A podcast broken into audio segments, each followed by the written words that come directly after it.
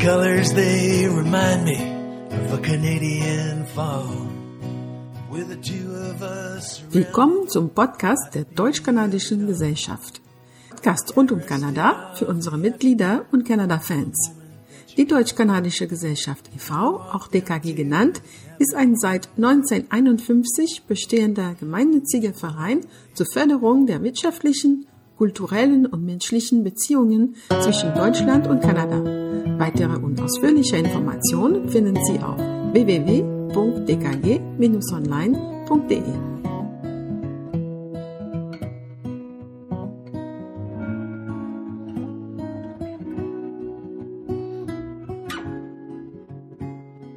Guten Tag, liebe Zuhörerinnen. Vielen Dank, dass ihr wieder da seid. Wir ähm, sind jetzt bei der ersten Episode von 2023, wie das sich anhört, 23. Und äh, bei mir ist eine ganz äh, interessante und spezielle Person. Und äh, ich freue mich, äh, sie zu präsentieren. Ähm, Verena Schmidt ist mit uns. Verena ist ähm, Westkanada-Expertin in Sachen Wanderung und äh, Tracking. Und sie ist Inhaberin von Starlight and Wild. Dazu kommen wir noch. Und ähm, sie ist auch in der Wildnis ähm, sehr gerne und ein bisschen zu Hause. Seit kurzem ist sie Besitzerin einer DKG-kooperative Mitgliedschaft und äh, sie bietet auch Kurse und Workshops an und auch gibt auch äh, Vorträge. Also vielen Dank, dass du da bist, Verena. Ich bin äh, sehr von deinem Lebenslauf imponiert. Also das ist super interessant. Du hast so viel gemacht. Du bist Mutter, Pilotin, Autorin, Abenteuerin, Tattoo-Künstlerin und, und, und. Also sag uns bitte über dein unglaubliches und beeindruckendes Parcours bis jetzt und äh, wie du ähm, eine Wildnisexpertin für Westkanada geworden bist. Vielen, vielen Dank erstmal für die Einladung und danke, dass ich da sein darf. Also es macht mir mega viel Spaß und ich freue mich sehr, sehr, sehr, dass ich ja dieses Jahr quasi auch mit hier im Beisein eröffnen kann oder ja, dass ich gefeatured werde. Super, herzlichen Dank. Eins ähm, muss ich tatsächlich sagen, ich bin leider keine Pilotin. Ich habe es gelernt, habe aber in Alaska nicht geschafft, den Schein zu machen. Mir hat eine Woche gefehlt und ich habe es danach nicht nachgeholt. So, also ich habe es gelernt und bin im Thema, aber ich darf zum Glück nicht fliegen. So. Aber du kannst es.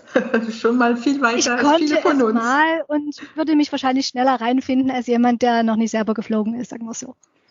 Cool. Genau.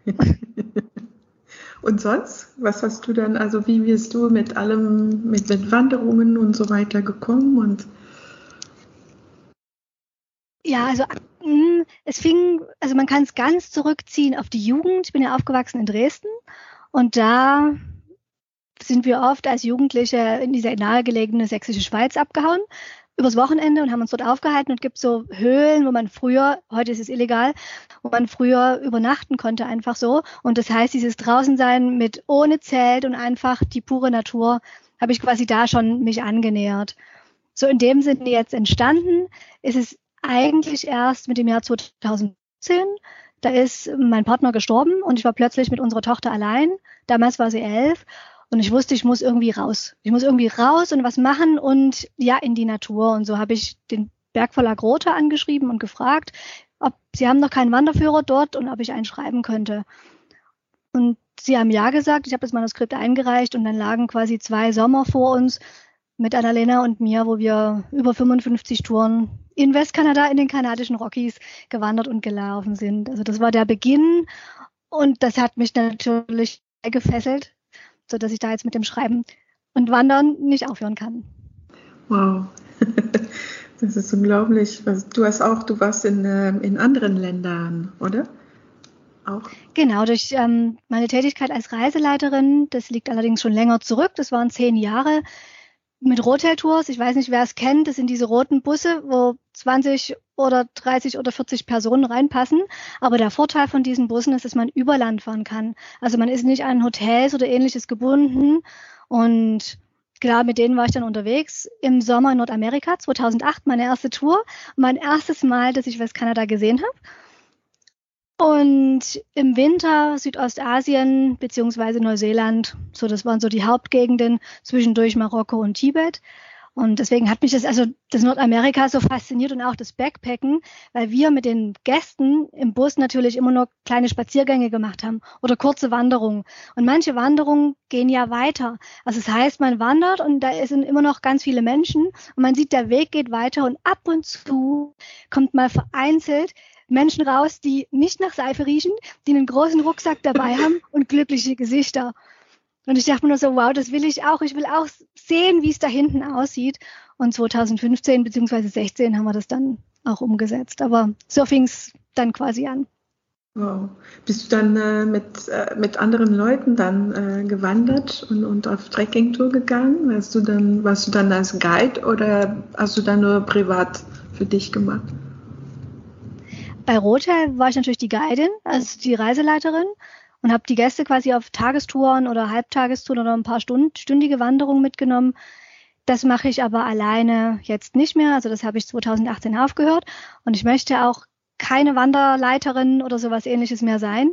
Auf gar keinen Fall. Also es war eine schöne Zeit und ich habe tolle Menschen kennengelernt, aber eben auch festgestellt, dass tendenziell viele Menschen, die aus Deutschland kommen, zuerst das Negative sehen und so ein bisschen in dieser Bedientrolle sind. Also sie kommen und sehen, ähm, ich habe das hier gebucht, ich habe das gekauft, also erwarte ich jetzt alles, anstatt sich auf die Reise einzulassen und zu sehen, oh, mir passiert das und das und daran eine Chance zu sehen, dass es was anderes gibt. So, und das möchte ich jetzt mehr machen. Ich möchte mit den Menschen zu tun haben, die selber weiterkommen wollen, die neugierig sind, die sagen, oh, wenn es mal nicht läuft, na mai, dann mache ich das Beste draus. So, und das zu wissen, hat eine Zeit gebraucht. Ich wusste es auch lange nicht. Ähm, die Wanderung damals habe ich mit meiner Tochter gemacht, 2016, 17 und danach mit meinem neuen Partner jetzt. Das heißt jetzt, wir sind auch schon sehr lange zusammen, wir kennen uns seit Kindheitstagen, also es ist quasi neu und alt, der vermischt sich da und wir waren lange Zeit in Westkanada unterwegs. Letztes Jahr Vancouver Island, West Coast Trail und den Juan de Fuca Trail und dieses Jahr geht's auch wieder los, na klar. Also oh. eher alleine oder mit mhm. engen Angehörigen, aber nicht oder meinetwegen auch gerne Freunden, aber nicht in einer großen Gruppe, weil da suche ich dann doch eher, dass der Kopf alleine denkt. Das ist richtig, ja. Das könnte ich mir auch nicht vorstellen, mit so vielen Leuten auf Wanderung zu gehen. Würde mich auf die Nerven gehen. ähm, ist, ja.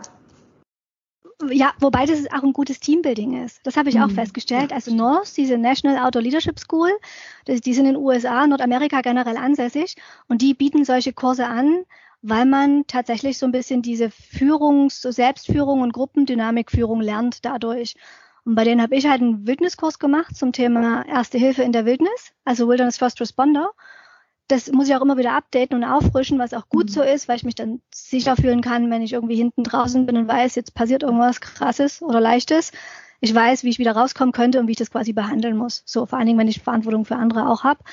Und die bieten aber sowas an und die Chance sehe ich auch, dass wenn man mit Teams, also kleinen Teams, mehrere Tage am Stück draußen ist, in, jetzt nicht unbedingt in einer Gegend wie im Mitteldeutschland, also in Mitteldeutschland ist wenig besiedelt, in dicht besiedelten Gegenden, wo man ganz schnell wieder rauskommt, sondern wo man wirklich mal fernab ist, dann denke ich, entwickelt sich eine ganz andere Bindung des Teams untereinander. Es entstehen Konflikte, es kommen Konflikte garantiert auf, aber die können auch auf einer tieferen Ebene geklärt gelöst werden und dass man quasi als gestärkt als Team wieder rauskommt. Ja, das stimmt. Und ähm, ist schon mal dann irgendwas ähm, so, so ganz außergewöhnlich passiert oder lustiges oder beängstigend mit Begegnung mit einem Bären zum Beispiel oder sowas? ja, tatsächlich. Also tatsächlich Bärenbegegnungen hatten wir. Und ich war auch vorher bei dem MEC, was ja das sowas wie der Globetrotter hier ist, ein ein großer Laden für Outdoor-Sachen. Wie muss ich mich verhalten bei einer Bärenbegegnung? Ne, und solche Sachen, das habe ich mich vorher informiert und so. Und einmal war es wirklich auf einem Pass mit meiner Tochter damals. Und es war sie halt, die zuerst erspäht, eine Bärin, weil sie hatten Kinder dabei. Und das ist so ziemlich das Gefährlichste mit, was ja. passieren kann. Also A, das überrascht sein, wenn man ganz leise ist und der Bär oder die Bärin futtert ganz leise und man überrascht sich plötzlich, das ist eine ganz klare Gefahrensituation. Mhm. Oder eben, wenn es eine Mama mit Kind ist, weil die ihre Kiddies ja mit Messer verteidigen, also bis aufs Messer. Und wir hatten Glück, sie war genügend im Abstand, also über 100, 100 Meter weit weg. Mir ging die Düse und Alena hat sich gefreut, so, so, juhu, mein Bär, ein freier Wildbahn. und ich so, äh, okay, nee. Und habe sie ganz schnell bei der Hand, also an die Hand gefasst und habe gesagt, wir müssen jetzt, wir gehen jetzt ruhig, aber nicht zu langsam, sondern in einem gewissen Speed einfach diesen Weg weiter. Und innerlich habe ich halt mit der Bärin gesprochen, so von wegen, du bist eine Mama, du passt auf deine Kiddies auf, das verstehe ich total. Wir sind nur Besucher in deinem Gebiet, wir rupsen hier keine Pflanze aus, wir graben dir nicht deine Wurzeln als Futter weg. Ähm, wir genießen die Gegend, in der wir sind, die ist wunder, wunderschön. Super, dass du da bist. Und so habe ich mich beruhigt innerlich. Mhm. Und sie kam nach und nach auch so von oben herab sozusagen vom Hügel auf uns zu, aber ganz langsam und ist irgendwann auch wieder abgedreht. So, also da ging mir tatsächlich die Düse. So, aber es ist alles gut gegangen und ja. Ja, zum Glück, das ist es war eine sehr intensive Begegnung. Ja, da fühlt man sich danach, oh, wie toll das war, aber mein Gott, bin ich froh, dass, dass ich das noch oh, überlebt habe, ne? Weil ja. es kann auch ganz anders gehen manchmal. Das ähm, viele Sobald Leute un unterschätzen sowas, ne? Genau. Ja. Und Bären haben ja auch einen eigenen Charakter. Also es ist ja wie bei uns Menschen, niemand ist gleich. Genau, richtig. Und ähm, ja, wie, ähm, wie bist du auf die DKG gekommen? Wie hast du uns entdeckt? Durch Suche tatsächlich. Ich habe ah. nach äh, Gesellschaften gesucht oder Vereinen, die sich mit Kanada befassen. Und das hat nur ganz, ganz kurz gedauert und schwupps habe ich euch gefunden. Sehr schön. Wir freuen uns. Ja, ähm, wer kommt dann äh, zu dir für deine Kurse? Sind das dann erfahrene Leute schon oder äh, Leute, die das noch nie gemacht haben? Oder, und, und wie sehen deine Kurse aus? Wie kann man sich das vorstellen? Also die Menschen, die zu mir kommen, sind direkt, also zwischen Wandern und Survival. Das heißt, sie wissen, wie man einen Rucksack aufsetzt, sie wissen, dass man ordentliche mhm. Schuhe anzieht und sie können auch Tagestouren alleine machen, mhm. aber sie trauen sich noch nicht so richtig, diesen Schritt weiterzugehen und zu sagen, ich will mehr Tagestouren machen und nicht nur in Hotels, sondern auch mal alleine mit dem Zelt und am liebsten auch irgendwo größer als in Nordamerika zum Beispiel, wo tatsächlich die Gefahrenlage eine andere ist, weil auch die Besiedlung viel, viel in gewissen, in den spannenden Regionen sehr spärlich ist und was ist, wenn. So, und die das aber selber organisieren und machen wollen. Also die jetzt nicht sagen, ich schließe mich einer Gruppe an und mache Gruppenreisen, sondern nee, ich will das alleine können und will alleine in der Lage sein, mal rauszukommen und zu mir zu finden. Mhm. So, das sind genau und die Kurse sind unterschiedlich. Einmal gibt es so generelle Reiseworkshops, meistens dann irgendwo vor Ort. So, wie gehe ich so eine Reiseplanung an? Worauf muss ich achten? Dann habe ich ja A, die Organisation mit dem ganzen Papierkram. Ist alles nicht so schlimm. Es ist, klingt immer alles wilder, als es ist und was nehme ich für Equipment mit und wie bereite ich mich körperlich und physisch auch drauf vor. Also was mhm. muss ich vorher wissen. Beziehungsweise ich versuche immer noch mitzugeben, dass man unbedingt flexibel bleiben sollte. Also nicht alles so starrhässig zu sehen. Gerade beim Reisen, da kann so viel passieren, so viel dazwischen kommen. Da fällt meine Verbindung aus, da, keine Ahnung, da ist mein Bus nicht da, da, wie auch immer, was alles schiefgehen kann. Und wenn man da locker und flexibel bleibt und sagt, okay, das ist die Situation, die kann ich jetzt nicht ändern, hey, aber was eröffnen sich denn dadurch für Möglichkeiten für mich? Dann entsteht ein richtig ganz anderes tolles Urlaubserlebnis. Ja. Ja, das ist gut. Das ist, ähm, das ist auch sehr wichtig, sich auf solche Touren richtig zu vorbereiten. Das, mhm. äh, Genau, und der andere Kurs, das wäre dann längerfristig, dass man das über mehrere Monate ganz individuell anschaut und ich die Menschen quasi ganz individuell begleite, wo stehst du jetzt und wo möchtest du hin, was ist dein Outdoor-Ziel? Also ich bin keine Bergsteigerin, ich war zwar auf paar Viertausendern, aber das jetzt nicht, aber was, wenn das das Ziel wäre und wie kommst du von da, wo du jetzt stehst, in einer gewissen Zeit dahin? Also finanziell, körperlich, mental, mit der Vorbereitung und so begleitend dass die Abbrecherquote geringer ist. Ne? Wenn man das alleine sich vornimmt und dann ist der innere Schweinehund ja doch größer und mhm. sagt dann, ah na ja, eigentlich, mh, mm, nee, diesen Sommer steht, ist meine Prio dann doch anders und so verschiebt sich das um Jahre, Jahre und Jahrzehnte. Und ich helfe dabei, dass man dranbleibt und das wirklich umsetzt und für sich selber auch glaubwürdiger wird und sagt, je, ich kann das. Und wenn man das kann, dann kann man nämlich auch vieles anderes. Ne? Es ist wie im Leben, wenn man sich immer wieder scheut, dann bleibt man so selber im Spielraum. Aber wenn man weiter rausgeht und einen Schritt sich doch traut, dann fällt es irgendwann leichter, genau das zu tun. Mhm. und die Träume rücken quasi in eine realistischere Nähe. Und ähm, als du dann äh, Reisenbegleiterin warst, hast du auch ähm, in der Zeit dort gewohnt, wo du die Leute begleitet hast? Oder warst du dann in Deutschland und bist dann auch mitgeflogen? Oder wie, wie ist das funktioniert? Also meine Klimabilanz war wirklich schlecht. Ich bin mitgeflogen. Mhm. Und weil, klar, ich, meine Tochter ist 2003 geboren da habe ich noch studiert und 2008 fing es auch mit dem Reiseleiten an. Das heißt, da war sie gerade mal fünf, sechs Jahre alt und am Anfang waren die Touren kürzer mhm. und später dann immer länger. Dann bin ich für drei mal drei Wochen Reisen drüben geblieben. Die Busse haben beispielsweise fing es an in LA bis nach Vancouver, von Vancouver nach Anchorage und wieder zurück. Und dann hat man halt quasi geguckt, dass man auf einem Bus bleibt und dann die, die Wochen da ist, die Gruppen begleitet, aber dann wieder nach Hause kommt für eine gewisse Zeit und auch die nächsten Touren wieder vorbereitet. Man will ja auch was Gescheites erzählen. das ist richtig. Ja, und du gibst auch äh, Vorträge in, in Deutschland äh, mit Bildern natürlich. Ähm, hast du auch Fotografie studiert oder äh, hast du dir das beigebracht dann? Oder? Da bin ich eigentlich total in den Kinderschuhen. Also ich habe mir dann, also ich wusste, ich schreibe diesen Wanderführer, mir mich darum gekümmert, dass ich eine ordentliche Kamera habe, Spiegelreflex. Mir hat es schon immer Spaß gemacht. Also auch zu Schulzeiten hatte ich so eine ganz alte, ich weiß gar nicht, wie man das nennt, also so eine ganz, ganz alte mit Film natürlich damals noch und habe damit ganz viel experimentiert. Dann später eine andere Spiegelreflex und das ist, Equipment ist schon besser geworden, aber ich bin weit entfernt von einem Profi und mache es einfach nur aus Spaß an der Freude und lerne also aktuell auch in die Technik noch ein bisschen mehr rein. Was macht die, die Apparaten sind so, so toll heutzutage, heutzutage das, ähm, das macht es auch leichter für jeder, der sich ein bisschen interessiert und ja, ein bisschen informiert, schöne Bilder zu machen. Ne?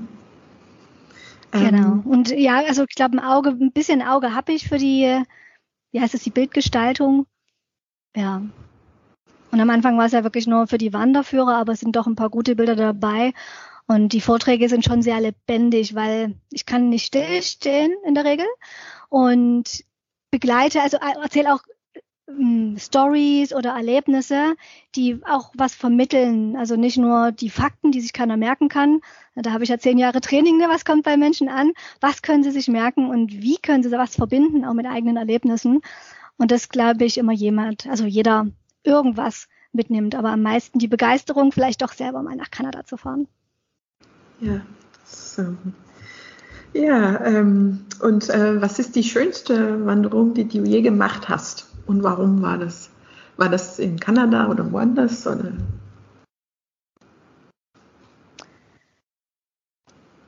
Ich denke, das würde ich kategorisieren. Ähm, die intensivste, ich würde mal sagen, die intensivste die war meine ersten acht Tage, die habe ich mir selber zusammen gebastelt. Also es waren drei Tage vorher in Skokie, das ist ähm, östlich von Lake Louise direkt, so eine Dreitagesrunde. Bin dann mit Öffentlichen irgendwie runtergegurkt bis zur, na, zu einer Lodge, der Name mir gerade entfallen ist. Und von dort bin ich dann acht Tage über den Mount Assiniboine Provinzpark, dann Banff, also National Park, hochgelaufen bis zur nächsten Straße, dem Highway, der runterführt über, Kootenay, über den Kootenay Nationalpark. Und das waren acht Tage und die waren sehr, sehr intensiv. Und das war für mich eine krasse Erfahrung, weil ich natürlich zu viel Gepäck dabei hatte. Unter anderem dieses tolle abgepackte Brot. Gibt's auch in Kanada, aber ich habe es hier geholt. Dieses so Vitaminbrot. Ne, das ist ultra nahrhaft, aber eben auch ultra schwer. Und ich habe noch auch noch einen Fehler gemacht. Ich habe am Anfang gedacht, boah, ich muss jetzt das ganze Wasser für den ganzen Tag, also am besten drei Liter, morgens schon mitnehmen. Das ist auch Quatsch, wenn man sich vorher informiert, wo welche Wa Wasserläufe und Bachläufe sind. Natürlich, dann brauche ich nicht so viel mitnehmen, also es gibt an dem Tag wirklich ein Wasserproblem. Also das waren so meine Learnings und ich habe super nette Menschen kennengelernt, die sind bis heute meine Freunde, Kanadier, von denen ich sehr viel gelernt habe und der Frank zum Beispiel war letztes Jahr sogar hier, hat uns hier besucht und das ist auch daraus entstanden und deswegen erinnere ich mich mega, mega gern an diese Tour. Ja, stimmt. Das klingt sehr gut. Ich würde mich gerne dahin beamen, aber jetzt noch nicht, weil zu viel Schnee. Es ist ein bisschen zu kalt. Ja, und ähm, ähm, du gibst jetzt auch, habe ich gesagt, äh, Vorträge und es gibt jetzt welche demnächst. Wo kann man dich demnächst treffen und ähm, über deine Abenteuer erfahren? Mm, der nächste ist am 2. März in Frankfurt im Globetrotter. Genau. Und es gibt noch einen, schon in knapp zwei Wochen am 16.02. in der Region Reutlingen in Dettingen. Da erzähle ich dann darüber, wie es war, mit unserer Tochter gemeinsam die Rockies zu durchkreuzen und durchqueren. Sehr gut. Das ist bestimmt ganz spannend. Ja, und es gibt, gibt jetzt noch etwas, was du uns äh, gerne erzählen würdest oder äh, Tipps geben für, für Wanderungen oder Trekking, wenn man das vorhat? Unbedingt, und zwar sogar ein paar, wenn ich darf. Ja, klar. Also einmal vielleicht fürs Reisen allgemein, weil ich ja nicht weiß, ob jeder gerne Trekking möchte und wer nach Kanada fährt, um die Natur zu genießen, einmal lasst euch Zeit. Also wenn man jetzt bucht und es als Jahresurlaub bucht und jeden Sommer irgendwo hinfahren möchte, am besten mit mehr Zeit. Vielleicht sagt man dann, okay, dieses Jahr kürzer, dafür nehme ich den Urlaub mit und mache im nächsten Jahr oder wann auch immer den Kanada-Urlaub länger, weil der lebt von der Zeit, die man auch mal abseits der Routen fährt. Und nicht immer nur die typische Straight-Strecke, jetzt ich bin immer im Westen, ne, Calgary, Vancouver, sondern wenn man ein bisschen abzweigt fahren kann und um diese gelebten Gebiete zu verlassen und in die einsameren Straßen zu fahren und da diese auch nicht nur zu nehmen, um durchzufahren, endlich schnell, zack, zack, sondern genau dort zu bleiben und genau dort auch mal vom Weg abzufahren. Und die besten Routen kennt auch ein Mitglied von Canada Dream Tours, nämlich der Robert Wassermann. Also wer da das vorhat mit dem Camper oder mit dem Mietwagen, ist bei ihm perfekt aufgehoben. Und wer jetzt sagt, okay, ich möchte doch wandern und ein bisschen mehr wandern, auch da rate ich dazu, einfach mal weiter wegzugehen. Also man stellt fest, die meisten steigen aus, weil sie wenig Zeit haben und machen klack, klack Fotos und fahren wieder weiter. Aber wenn man sich mal Zeit nimmt, doch für eine Tagestour, verliert man, man sagt so pauschal, nach fünf Kilometern die Mehrheit der Menschen und dann erlebt man genau dieses Wow, Einsamkeit, keine Infrastruktur, kanadische Weite. Das zum Thema Kanada und das andere auch zur Person, weil wenn man lange wandern geht und trecken geht, macht das ja mit der Persönlichkeit was. Das haben wir erlebt ne, mit meiner Tochter so, selbst mit meinem Partner. Man kommt zu ganz anderen Gesprächen, man reicht viel mehr in die Tiefe und das Gehirn kann auch mal Unterbewusstes richtig gut aufarbeiten. Man ist im Körper beschäftigt, Schritt für Schritt, es ist anstrengend, aber da passiert eben auch wahnsinnig viel im Gehirn. Und ähm, um die Komfortzone zu verlassen, habe ich auch einen Tipp, wie das am besten geht. Wenn man jetzt, egal was im Alltag hat und man sagt sich, okay, ups, jetzt wird's schwierig ich, oder ich habe Angst davor oder eine Prüfungssituation oder Gespräch mit dem Chef oder was auch immer, dass man sich die drei Dinge fragt. A, was wäre das Schlimmste, was passiert? B, was wäre das Beste, was passiert? Und C, was ist das Wahrscheinliche, was passiert? Und dann guckt, okay, das Schlimmste, was, wie kann ich mich darauf vorbereiten? Also was müsste ich tun, ah, damit es nicht passiert? Oder wie gehe ich damit um, wenn es passiert? Ganz klare Schritte. Das, das, das, wenn es wirklich so schlimm ist. Meistens stellt man fest, so schlimm ist es gar nicht. Das heißt eigentlich nach dem Motto, be prepared for the worst and hope for the best. Also aufs Schlimmste vorbereitet, aber das Beste denkend und hoffend und auch im Kopf haben. Und wenn es mal schief geht, eben das Beste draus machen. Das wären ja. so meine Tipps jetzt hier in diesem Rahmen und auf die Schnelle sehr weise Worte. Und äh, damit bedanke ich mich sehr bei dir für deine Zeit. Und äh, ich bin sicher, es werden viele das ähm, gefallen hier, weil äh, wir haben natürlich ganz viele Canada-Fans und ähm, vielleicht ähm, kommen ein paar Leute darauf, dass, ähm, dass sie so, so eine Reise angehen können, ähm, statt das äh, übliche mit, mit Campervan und so weiter und äh, etwas ganz Besonderes erleben. Und dann können sie sich bei dir ein paar Tipps noch holen und äh, sich gut vorbereiten. Also vielen lieben Dank und äh, alles Gute für, für die Zukunft und ähm, vielleicht ähm, kommst du wieder bei uns zum Podcast, um was anderes zu erzählen, an neue Abenteuer dann zu erzählen. vielen, vielen Dank für die Zeit und dass ich da sein durfte und du mich gefragt hast und ach ja, Dankeschön. Sehr gerne. Danke für deine Zeit. Und alles Gute, genau. Danke. Also der Gesellschaft und den Kanada-Freunden, alle, die dabei sind, dass wir einfach zusammenwachsen und die Freude teilen. Und ja. Ja, vielen Dank. Folgt uns regelmäßig auf Social Media und schaut auf unsere Website www.dkg-online.de, um nichts zu verpassen. Vielen Dank fürs Zuhören und bis bald für mehr Kanada. And I count the days to see you again. Till I see you again.